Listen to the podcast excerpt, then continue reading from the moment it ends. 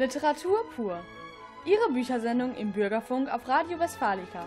Einen wunderschönen guten Abend und herzlich willkommen zu einer neuen Sendung Literatur pur auf Radio Westfalica. Ihrer Literatursendung für den gesamten Mühlenkreis. Ja, es ist wirklich unglaublich, aber dieses ist schon wieder unsere letzte Sendung vor Weihnachten. Aber keine Sorge, liebe Hörerinnen und Hörer. Unsere November-Sendung ist von oben bis unten vollgepackt mit Empfehlungen, Tipps und Veranstaltungen rund um das Thema Literatur. Und selbstverständlich sind wir auch schon ein bisschen auf Weihnachten eingestellt, aber nur ein ganz, ganz kleines bisschen. Ein ganz kleines bisschen. Ich bin Carola Peitzmeier und wünsche Ihnen viel Freude mit unserer Sendung. Selbstverständlich wie immer mit im Studio Hans Brink. Ja, hallo, schönen guten Abend und gute Unterhaltung wir haben, wie gesagt, viel für euch vorbereitet. Auch heute natürlich wieder mit dabei Sabine Berges. Und mit Blick auf das heutige Datum begrüße ich Sie einmal ausnahmsweise als gebürtige Mainzerin mit einem kräftigen Hello! Hello! Hello! Hello! Last but not least, heute zum zweiten Mal im Studio, Claudia Kleine-Niermann. Einen wunderschönen guten Abend. Ich freue mich, dass ich wieder hier sein darf. Da gerade auch die Buchempfehlungen für die jüngsten Literaturfreunde von Ihnen, liebe Zuhörer, gut angenommen werden, möchte ich Ihnen in Hinblick auf das Fest heute Abend drei Titel ans Herz legen. Claudia hat für sich und für unsere heutige Sendung sich sehr intensiv vorbereitet mit dem Thema Lesen ist Genuss. Ich glaube, wir sind alle schon sehr gespannt, was dabei herausgekommen ist. Ja, und Sabine stellt heute den aktuellen Literaturnobelpreisträger Kazuo Ishiguro im Spiegel der Presse vor. Ich weiß ja nicht, wie es euch so ging, aber diesen wirklich tollen Schriftsteller hatte ich persönlich zumindest für den Literaturnobelpreis im Vorfeld überhaupt nicht auf dem Schirm. Ich fand's toll, dass es endlich mal ein Literaturpreisträger ist, den ich vorher schon mal gelesen hatte. Richtig. Und der einen schönen Film gemacht hat. Mehrere Filme sogar. Ja. Und man kann den Namen aussprechen. Carola hat sich wiederum auf den Weg nach Minden gemacht und die erste Vorsitzende des Literarischen Vereins Minden, Frau Irmgard Hassler, zum Interview gebeten. Das Ergebnis hören Sie in wenigen Minuten. Selbstverständlich haben wir auch heute wieder interessante Literaturveranstaltungen für Sie zusammengestellt. Und den guten Schluss der Sendung bilden noch ein paar aktuelle Informationen aus der Rubrik Neues aus dem Literaturbetrieb. Neben den aktuellen Literaturempfehlungen gehen wir natürlich noch nachträglich auf die Frankfurter Buchmesse ein und beschäftigen uns kurz mit dem Träger des Deutschen Buchpreises 2017. Freuen Sie sich also mit uns auf eine Stunde Literatur. Bevor Sabine uns gleich den Literaturnobelpreisträger näher, näher bringen möchte, hören wir noch etwas Musik, und zwar Katzenjammer mit dem Titel A Bar in Amsterdam.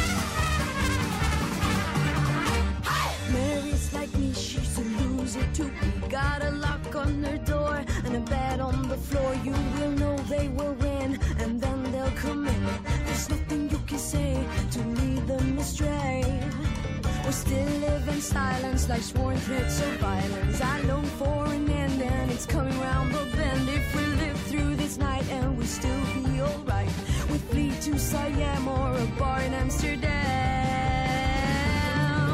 But the storm is coming across the hills tonight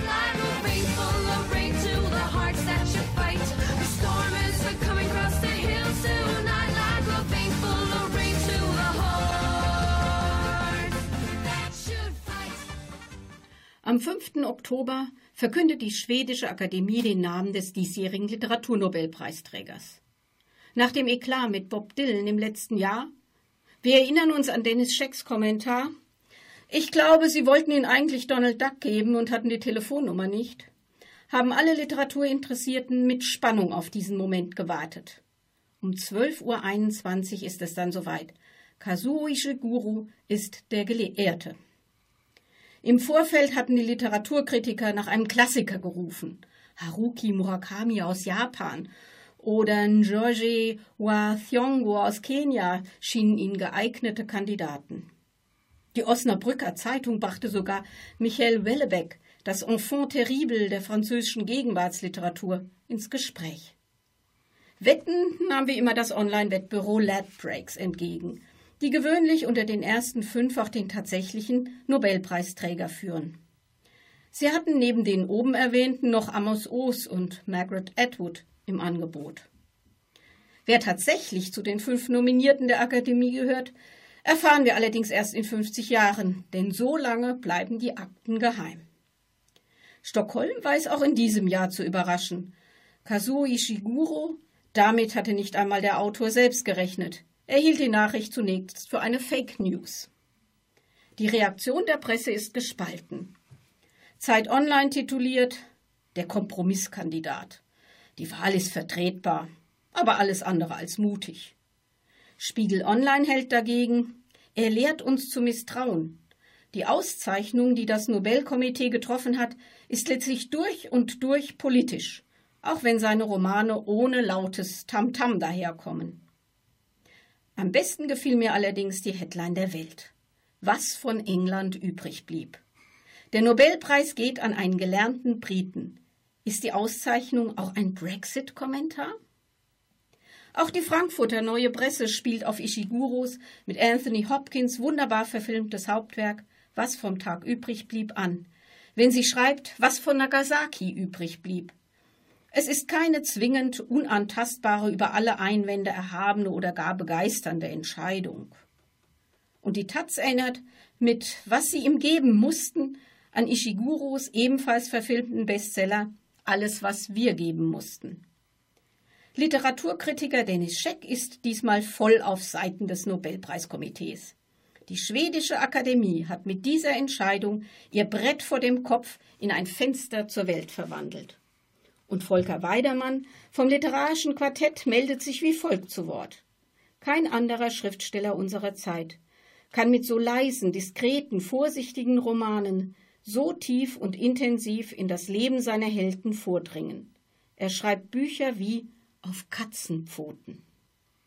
Sarah Marius Dennis, die Chefin der Nobelpreisjury, nennt Kazuo Ishiguro in der Begründung für die Auszeichnung eine Kreuzung aus Jane Austen und Kafka.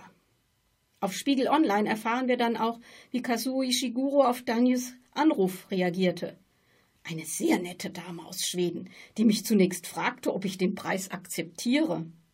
Er sei überrascht gewesen, wie formlos das gewesen sei. Es war, als hätten sie mich zu einer Art Party einladen wollen und Sorge gehabt, ich könne die Einladung ablehnen. Hören wir nun aber auch noch Ishiguros erste eigene Stellungnahme. Es ist eine große Ehre, vor allem, weil es bedeutet, dass ich in die Fußstapfen der größten Autoren trete, die es gab. Ich wäre sehr berührt, wenn ich in irgendeiner Weise zu einer positiven Atmosphäre in diesen sehr unsicheren Zeiten beitragen könnte. Ich freue mich schon auf Kazuo Ishiguros Vorlesung am 10. Dezember, dem Todestag von Alfred Nobel, wenn ihm der Nobelpreis in Höhe von 9 Millionen schwedischen Kronen überreicht wird. Nutzen Sie die Zeit bis dahin und lesen Sie wieder einmal oder ganz neu Kazuo Ishiguros große Romane Was vom Tag übrig blieb, Alles, was wir geben mussten, Der begrabene Riese und damals in Nagasaki. Schön ist es, die Bücher selbst zu besitzen. Dann kaufen Sie sie sich doch einfach in Ihrer Buchhandlung. Alle anderen machen es, wie Dennis Scheck empfiehlt, und leihen die Titel in ihrer öffentlichen Bücherei aus.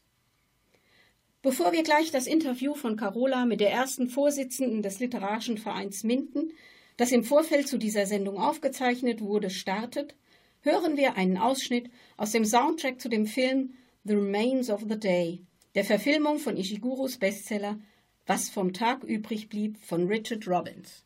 thank you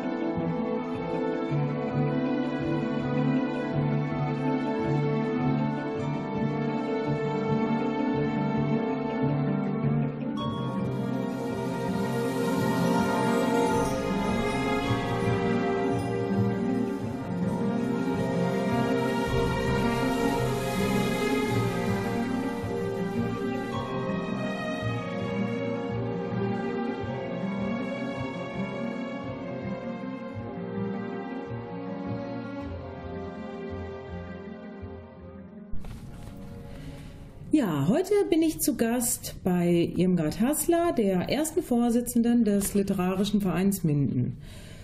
Hallo, Frau Hassler. Frau Peitzmeier, schön, dass wir uns treffen. Ich freue mich auch. Ähm, Frau Hassler, stellen Sie uns doch bitte den Literarischen Verein einmal kurz vor.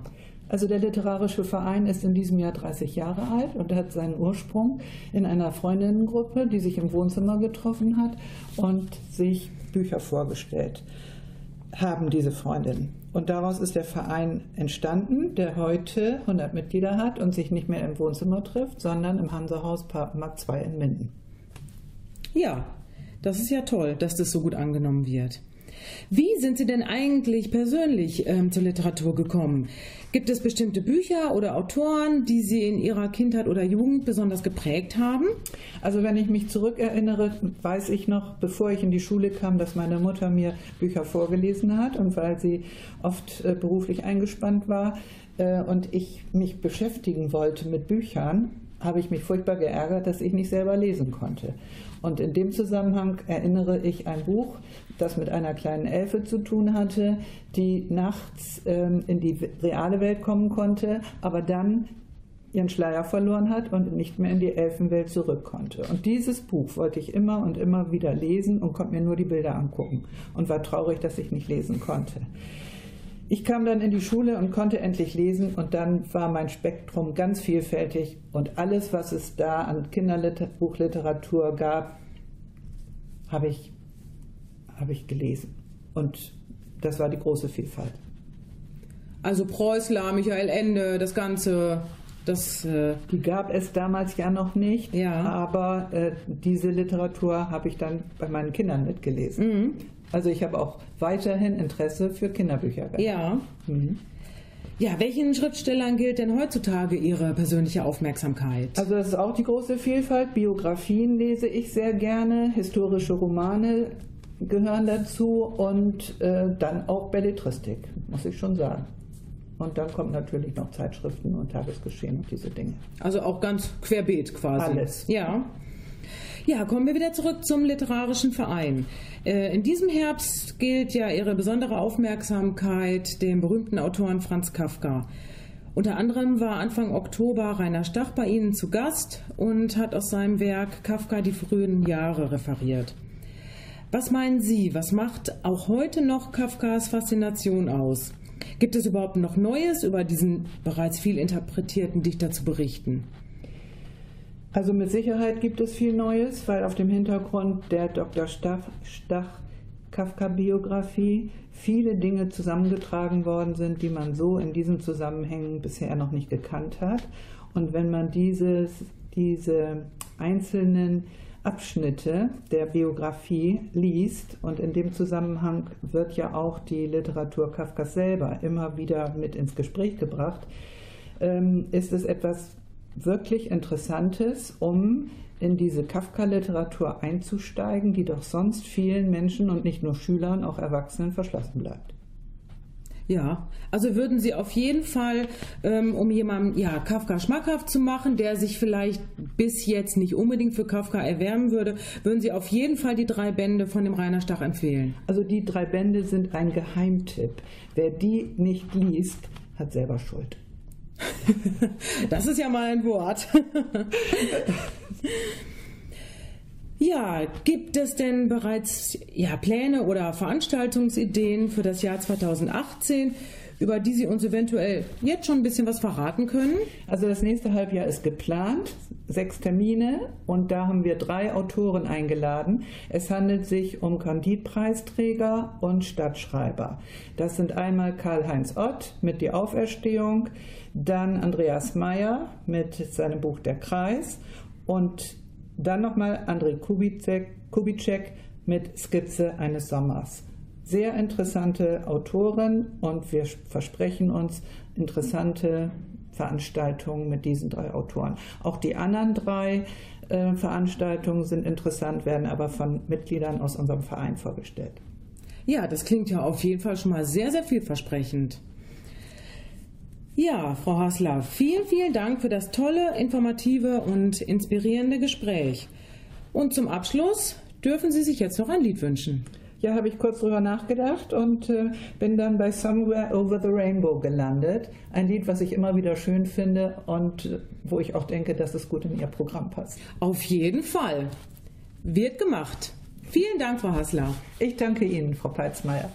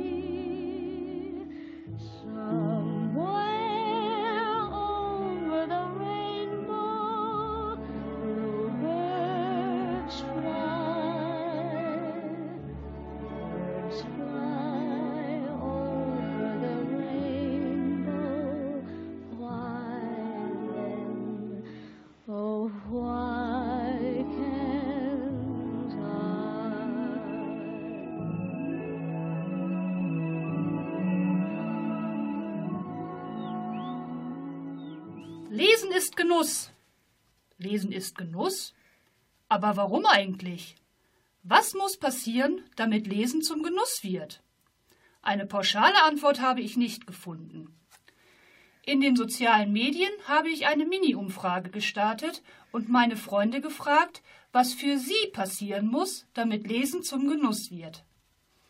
Dabei ist mir aufgefallen, dass zunächst einmal die äußeren Bedingungen stimmen müssen. Ruhe, Wärme und vor allem Zeit sind unentbehrlich.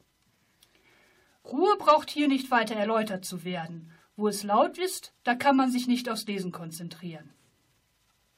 Bei der Wärme wird es spannend, denn entweder lesen alle meine Freunde nur im Sommer in der Sonne sitzend oder im Winter in eine dicke Decke gekuschelt oder in der warmen Badewanne. Andere Möglichkeiten gibt es nicht. Dafür bei einigen lustige Bilder in meinem Kopf. Und dann wird es knifflig, denn der Zeitfaktor spielt die größte Rolle.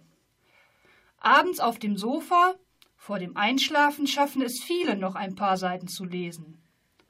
Aber gerade die Vollberufstätigen oder diejenigen mit kleinen Kindern sind abends oft zu müde und genießen es dann, im Urlaub zu lesen.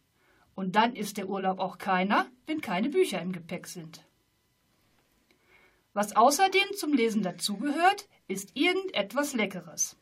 Heißer Kaffee, lecker Tee, ein schönes Glas Wein, Kekse und Pralinen. Im Sommer auch gerne ein nettes Kaltgetränk. Sowas in der Art gab es in jeder Antwort. Ist ja logisch, denn nicht nur die Seele will genießen, auch der Körper ist immer empfänglich für kulinarische Köstlichkeiten. Die wichtigste Sache von allem ist jedoch ein gutes Buch. Das sieht bei jedem anders aus. Denn fragt man fünf Menschen, was für sie ein gutes Buch ist, bekommt man fünf verschiedene Antworten. Für die meisten ist das genreabhängig. Die einen lesen Fantasy, die anderen lieber was Historisches. Für diese muss es ein Thriller mit psychopathischen Serienmördern sein, für jene ist eine Liebensschnulze mit Happy End. Eine Freundin schrieb mir, dass es für sie am allerschönsten ist, neue Autoren zu entdecken. Ein anderer Freund liest sich gerade quer durch die Klassikabteilung. Auch Biografien von mehr oder weniger berühmten Menschen sind immer wieder gern dabei.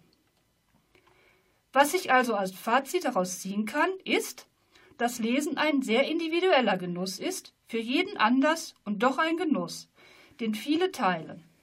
Für mich persönlich kann ich sagen, dass das Lesen für mich seit frühester Kindheit ein Genuss ist. Und schon damals musste es spannend sein. Hanni und Nanni fand ich doof, die fünf Freunde von Enid Blyton waren meine Kindheitshelden. Und damals wie heute ist Astrid Lindgren mit all ihren Geschichten meine Lieblingsautorin und zu meinem Glück konnte ich diese Begeisterung an meine Kinder weitergeben. Für uns alle ist es ein Genuss, am Weihnachtsabend Tomte Tummetott im Kerzenschein zu lesen. Und meine erwachsenen Kinder hören gebannt zu. Und mit einem Zitat von Astrid Lindgren möchte ich beenden, denn hiermit spricht sie mir aus der Seele. Ja, das grenzenloseste aller Abenteuer der Kindheit, das war das Leseabenteuer. Für mich begann es, als ich zum ersten Mal ein eigenes Buch bekam und mich da hineinschnupperte. In diesem Augenblick erwachte mein Lesehunger, und ein besseres Geschenk hat das Leben mir nicht beschert. Und bevor wir gleich die Buchempfehlungen von Carola hören, gibt es Genuss für die Ohren von Queen mit Inuedo.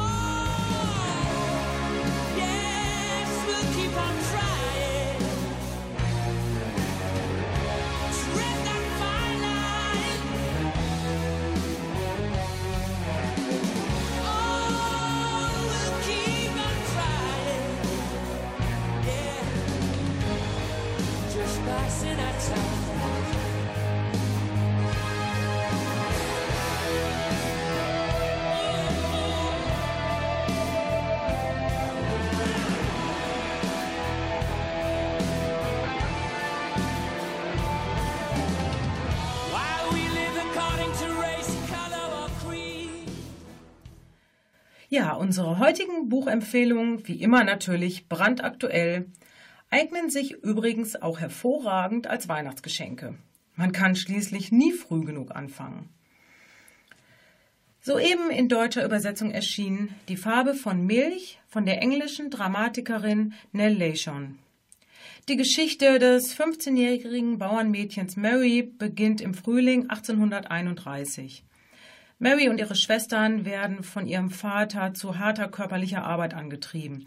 Es herrscht ein rauer und liebloser Umgangston in der Familie. Eines Tages wird Mary zum Pfarrer der Gemeinde geschickt. Seine Frau ist krank und sie soll der Haushälterin zur Hand gehen. Und hier scheint ihr Leben endlich eine positive Wendung zu nehmen. Eine ganz außergewöhnliche Erzählung abseits aller Genreschubladen, erzählt in einer schlicht subtilen, aber sehr, sehr lyrischen Sprache. Nell Leishon, Die Farbe von Milch, Eisele Verlag, 18 Euro.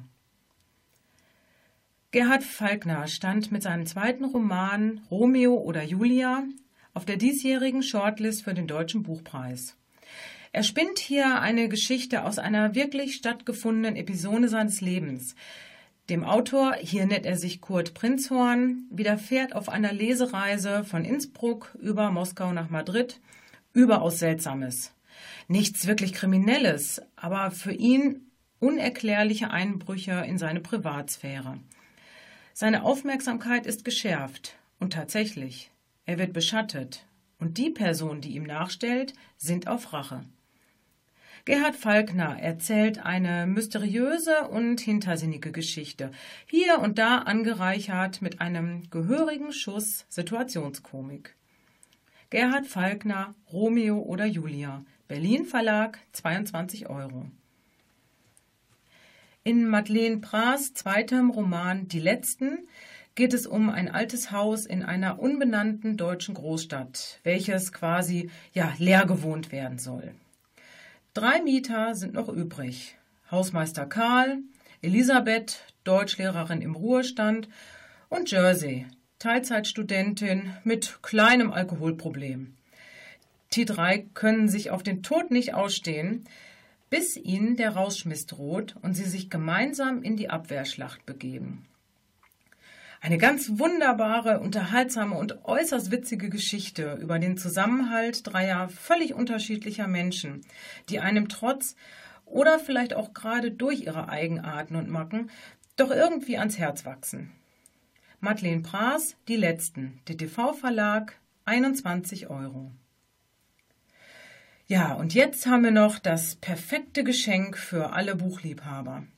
Der gelernte Buchhändler Thorsten Voivod gründete 2015 das Projekt Around the World in 100 Bookshops und bereiste zunächst die schönsten Buchhandlungen Europas. In seinem neuen Buch In 80 Buchhandlungen um die Welt präsentiert er in liebevollen Anekdoten und charmanten Geschichten die überaus beeindruckenden Funde seiner literarischen Weltreise. Stimmungsvolle Buchcafés, idyllische Strandbuchhandlungen und Theater mit meterhohen Regalwänden. Hier ist einfach für jeden Bücherwurm etwas dabei. Eine hymnische Liebeserklärung an den Buchhandel. Thorsten Voivod in 80 Buchhandlungen um die Welt. Verlag Eden Books 19,95 Euro. Jetzt hören wir noch kurz den Titel Float On von Modest Maus. Danach hat Sabine noch ein paar interessante Kinderbuchempfehlungen für Sie zusammengestellt.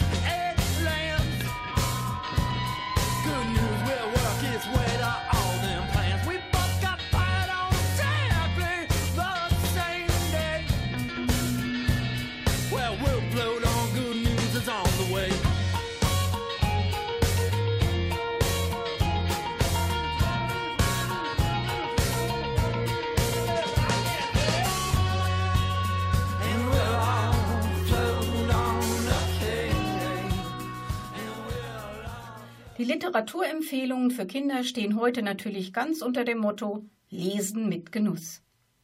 Nicht nur Kinder im Vorschulalter, auch ihre Eltern werden viel Spaß an Kein Problem, sagt Papa Eisbär haben. Eigentlich lebt die Eisbärenfamilie sehr fröhlich mit ihrem kleinen Sohn Pelle am Nordpol. Doch eines Tages sagt Pelle nur noch keine Lust, steht nicht mehr auf und frisst auch fast nichts mehr. Die Eisbäreltern sind verzweifelt und holen sich schließlich Rat beim weisen Walross. Das meint, da hilft nur ein Vogel aus dem Süden, der trillern und trällern und tirillieren kann, dass einem das Herz hüpft. Und wenn erst das Herz hüpft, dann hüpft alles andere mit und die Seele wird wieder gesund. Kein Problem, sagt Papa Eisbär und macht sich auf den Weg. Natürlich ist diese Aufgabe längst nicht so einfach zu lösen, wie er sich das gedacht hat. Weder der Papageientaucher aus Island noch der Madenhocker aus Afrika stellen sich als geeignet heraus. Ob er wohl am Südpol fündig werden kann? Diese Auftaktgeschichte einer Serie über eine wunderbare Freundschaft ist mit ganz viel Witz und Augenzwinkern geschrieben. Außerdem erfährt man eine Menge Neues und die fröhlichen bunten Bilder lassen die Kinder mitlesen. Henning Carlsen und Sabine Wilhelm Kein Problem, sagt Papa Eisbär. Hansa Verlag ab fünf Jahren 13 Euro. Inzwischen hat Petronella Apfelmus längst die Herzen aller Grundschulkinder erobert. Sie lässt die kleine Hexe von Ottfried Preußler in einer modernen Version wieder aufleben. Statt dem Raben Abraxas steht Petronella der Hirschkäfer Lucius helfend zur Seite. Thomas und Froni sind hier die Zwillinge Luis und Lea und auch die böse Hexe Mumerum Pumpel findet sich als Gegenspielerin Petronellas wieder in der Figur der Klatsch- und Tratschhexe Hexobine Höckerbein. Der neue Band der Reihe spielt in der Herbstzeit. Basteln ist angesagt. Die Zwillinge, Petronella, Lucius und die eifrigen fünf Apfelmännchen schnitzen lustige Kürbisgesichter um die Wette. Nichts ahnend werden sie von einem bösen Waldschrat beobachtet und am nächsten Tag sind alle fünf Apfelmännchen spurlos verschwunden. Eine aufregende Verfolgungsjagd in den Haspelwald beginnt. Eine sehr liebe und ein sehr humorvolles, kindgerechtes Buch zum Vorlesen, aber auch besonders zum selberlesen, das mit seinen wirklich zauberhaften Bildern der Geschichte noch eine ganz eigene Note gibt. Sabine Städing und Sabine Büchner, Petronella Apfelmus, Hexenbuch und Schnüffelnase. Boje Verlag, ab acht Jahren 13 Euro. Linus, Albert und Roman sind in der sechsten und haben den Theoretiker-Club gegründet und einen Blog ins Leben gerufen.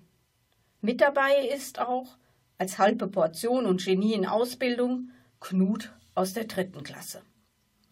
Im Blog wollen sie sich austauschen über Zahlen, Römer, Minecraft und so weiter. Und alles könnte so schön sein, gäbe es da nicht die drei Jungs von der Kellerbande, die sich eher als Praktiker sehen. Fußball, draufhauen, Faulspiel. Gegenseitig macht man sich das Leben schwer. Dazwischen stehen die Mädchen, die von den Jungs eher genervt sind. Die Spannung steigt von Seite zu Seite. Wer wird den Sieg davontragen? Theorie oder Praxis. Durch Blog- und Chat-Einträge wird die Handlung schnell und zeitgemäß. Die Autorin schafft es, die Themen, die Jugendliche umtreiben, lustig und schräg verpackt anzugehen. Ihr Stil ist frech und doch gleichzeitig einfühlsam, so dass man im Grunde alle Protagonisten schnell ins Herz schließt. Anna Janotta, der Theoretiker Club, CBT Verlag, 12,99 Euro ab elf Jahren.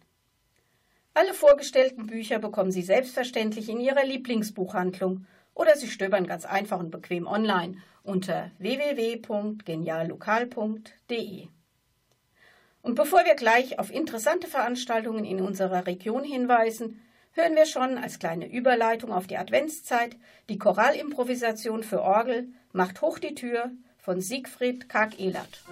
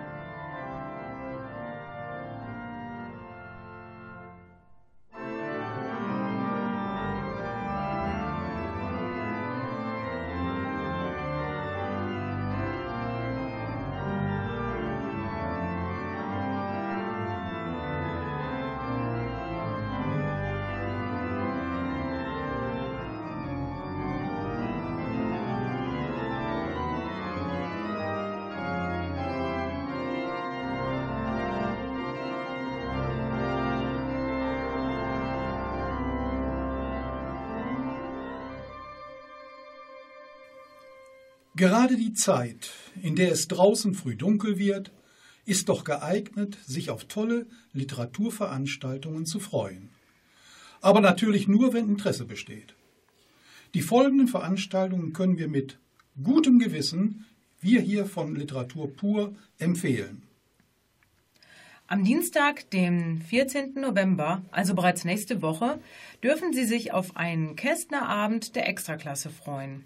Im Bürgerhaus Esbekamp erzählen Herwig Lukas und Jürgen Oswald aus dem Leben von Erich Kästner mit vielen Texten. Beginn ist um 19.30 Uhr. Der bundesweite Vorlesetag findet in diesem Jahr am 17. November statt. Der Vorlesetag soll ein öffentlichkeitswirksames Zeichen für die Bedeutung des Vorlesens sein. Die Initiatoren, die Zeit, Stiftung Lesen und die Deutsche Bahnstiftung sind sich sicher, Vorlesen schafft Begeisterung für das Selbstlesen. Deswegen sollen Kinder sehr früh mit dem erzählten und geschriebenen Wort in Kontakt kommen. So findet zum Beispiel am 17. November in der Grundschule Alsen ein Leseabend mit lustigen und spannenden Geschichten in Hoch- und Blattdeutsch statt. Beginn ist um 19 Uhr. Ebenfalls am Freitag, dem 17. November, ist im Heimathaus Kutenhausen bei Annette und Waldemar Ziebecker die Krimi-Schriftstellerin Andrea Gericke zu Gast. Beginn ist um 20 Uhr. Der beliebte Büchertreff in Börninghausen findet am Dienstag, dem 23. November im Haus der Begegnung statt. Beginn ist um 16 Uhr. Am Donnerstag, dem 23. November, erwartet sie Dora Held zur Autorenlesung auf Gut Renkhausen. Mit dieser Veranstaltung klingt das Jubiläumsjahr der Bücherstube Lübbecke aus. Auch Literatur pur gratuliert zum 50 50-jährigen Bestehen. Beginn ist um 20 Uhr. Am Freitag, den 24. November, erzählt im Alten Amtsgericht in Petershagen die Krimi-Schriftstellerin Nané Lenar Geschichten aus ihren Ostfriesen-Krimis. Diese Kultkrimis werden auch bei uns immer beliebter. Beginn ist um 19.30 Uhr. Am Samstag, dem 25. November, veranstaltet der Stemmweder Kulturring in der Begegnungsstätte am Schulzentrum in Wedem einen Abend mit Adi Alexis Schäfer. Adi wird wieder mit großer Begeisterung Texte von Morgenstern, Ringelnatz und natürlich auch dem ostpreußischen Schriftsteller Entrikat rezitieren. Beginn ist um 20 Uhr. Vorher besteht noch die Möglichkeit, am Grünkohlessen teilzunehmen und sich zu stärken. Ja, heute am 11. November sind leider noch nicht alle Literaturveranstaltungen bis Weihnachten und über den Jahreswechsel hinaus bekannt gegeben worden. Achten Sie bitte in der Tagespresse auf die sicher zahlreichen Hinweise und Anzeigen. Gerade in der Vorfreude auf die Festtage wird es da sicher passende Veranstaltungen geben. Wir von Literatur pur wünschen Ihnen deshalb schon jetzt gute Unterhaltung und ganz erlebnisreiche Abende. Bevor wir gleich auf Neues aus dem Literaturbetrieb umschalten, etwas Besonderes im Hinblick auf die Festtage. Enrico Marcias und Noël à Jérusalem.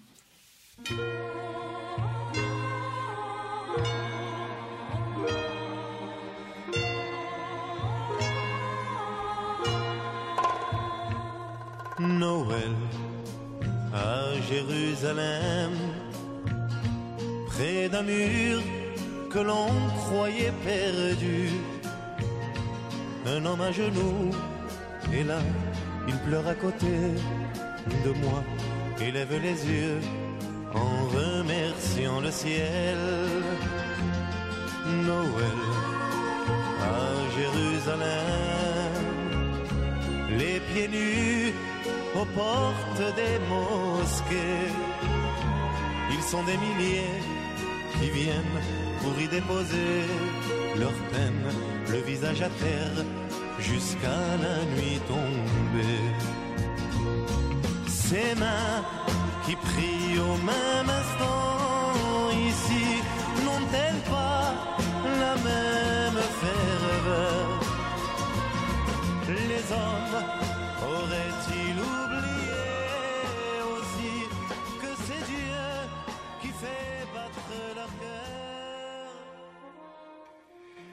Der neu gestaltete Lübecker Marktplatz wird im nächsten Jahr einen weiteren kulturellen Höhepunkt erleben.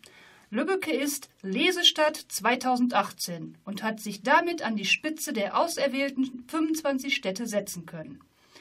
Der engagierte Lübecker Buchhändler Andreas Ölschläger bekräftigte seine Zusage zur Mitarbeit der Veranstaltung, bei welcher auf dem Marktplatz unter anderem ein großes Lesewohnzimmer eingerichtet werden soll.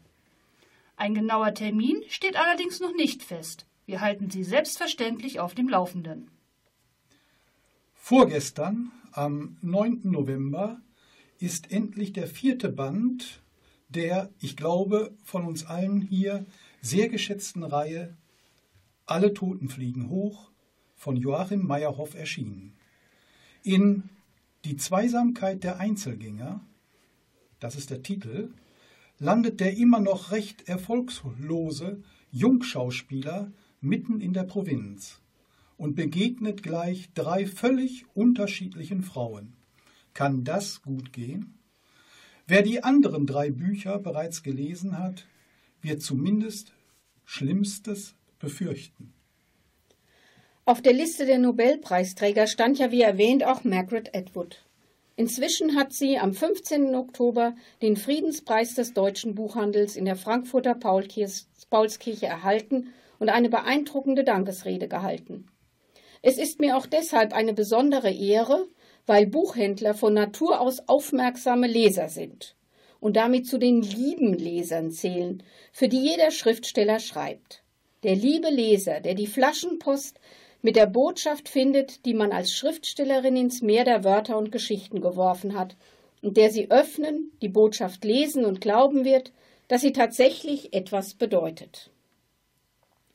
Nachdem Marion Poschmann mit ihrem Roman Die Kieferinseln bereits auf der Shortlist des Deutschen Buchpreises stand, wurde sie kürzlich mit dem Berliner Literaturpreis 2018 ausgezeichnet. Die Begründung der Jury Ihr literarisches Schaffen umfasst Dichtung, Prosa und Essayistik. Sie gestaltet ihre Texte in einer Sprache, die ruhig, besonnen, feinsinnig und voller verblüffender Details ist. Dadurch bewirkt sie eine ganz eigene Art von Entschleunigung. Ja, die Frankfurter Buchmesse 2017 ist nun auch schon wieder seit vier Wochen Geschichte. Höhepunkte waren sicherlich einmal der Besuch des Büchnerpreisträgers Jürgen Becker, der auf dem blauen Sofa ausführlich über seine Kindheit zwischen 1933 und 1947 berichtete. Und außerdem die Lesung des französischen Schriftstellers Michel Houellebecq, welcher ursprünglich wirklich nur ganz, ganz kurz auf die Bühne kommen wollte und es sich schließlich doch nicht nehmen ließ, sich ausschweifend über die französische als auch über die deutsche Literaturwelt auszulassen. Ja, einfach fantastisch. Ich denke, sowas möchten wir wirklich öfter auf der Buchmesse sehen. Leider gab es nicht nur Positives zu berichten. Auf der diesjährigen Buchmesse gab es gezielte Provokationen, Sachbeschädigungen und tätliche Angriffe zwischen linken und rechten Gruppierungen. Bei Veranstaltungen von Verlagen der sogenannten Neuen Rechten kam es zu Handgreiflichkeiten, die letztendlich von der Polizei aufgelöst werden mussten. Die Messeleitung nahm dazu wie folgt Stellung. Gewalt, und zwar in jeglicher Form, habe auf der Buchmesse definitiv nichts zu suchen. Allerdings lebe die Buchmesse von der Vielfalt der Meinungen und politischen Positionen und sollte auch in Zukunft ein Ort des freien Dialogs bleiben.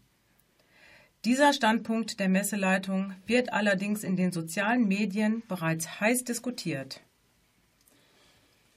Den Deutschen Buchpreis 2017 erhielt Robert Menasse für seinen Roman Die Hauptstadt. Eine herrlich geistreiche, hochaktuelle Persiflage über die Europäische Union und den Bü Bürokratiezoo Brüssel. Literatur pur gratuliert.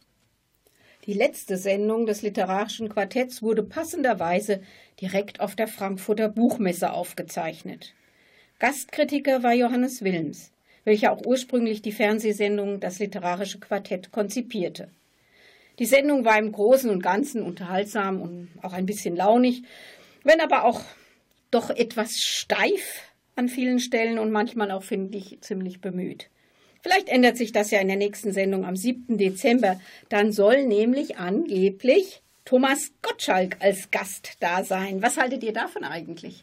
Ach, ich finde die Idee gar nicht so schlecht. Warum immer nur literarische Persönlichkeiten? Er bringt bestimmt ein bisschen Schwung in die Bude.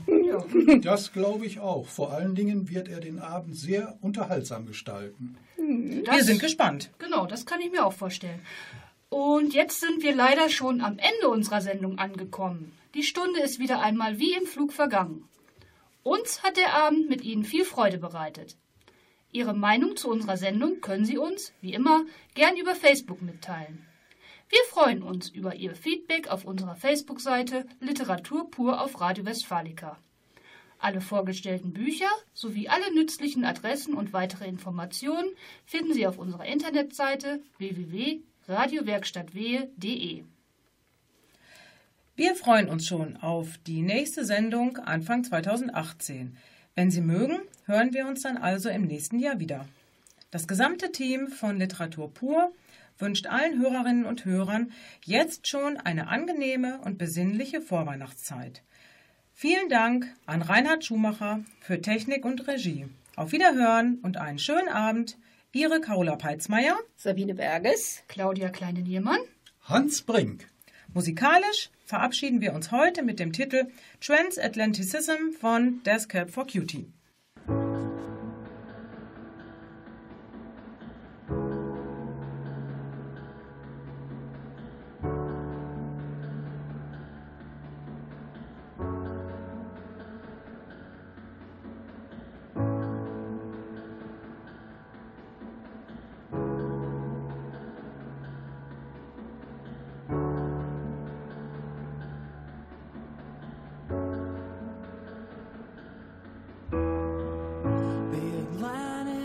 Was born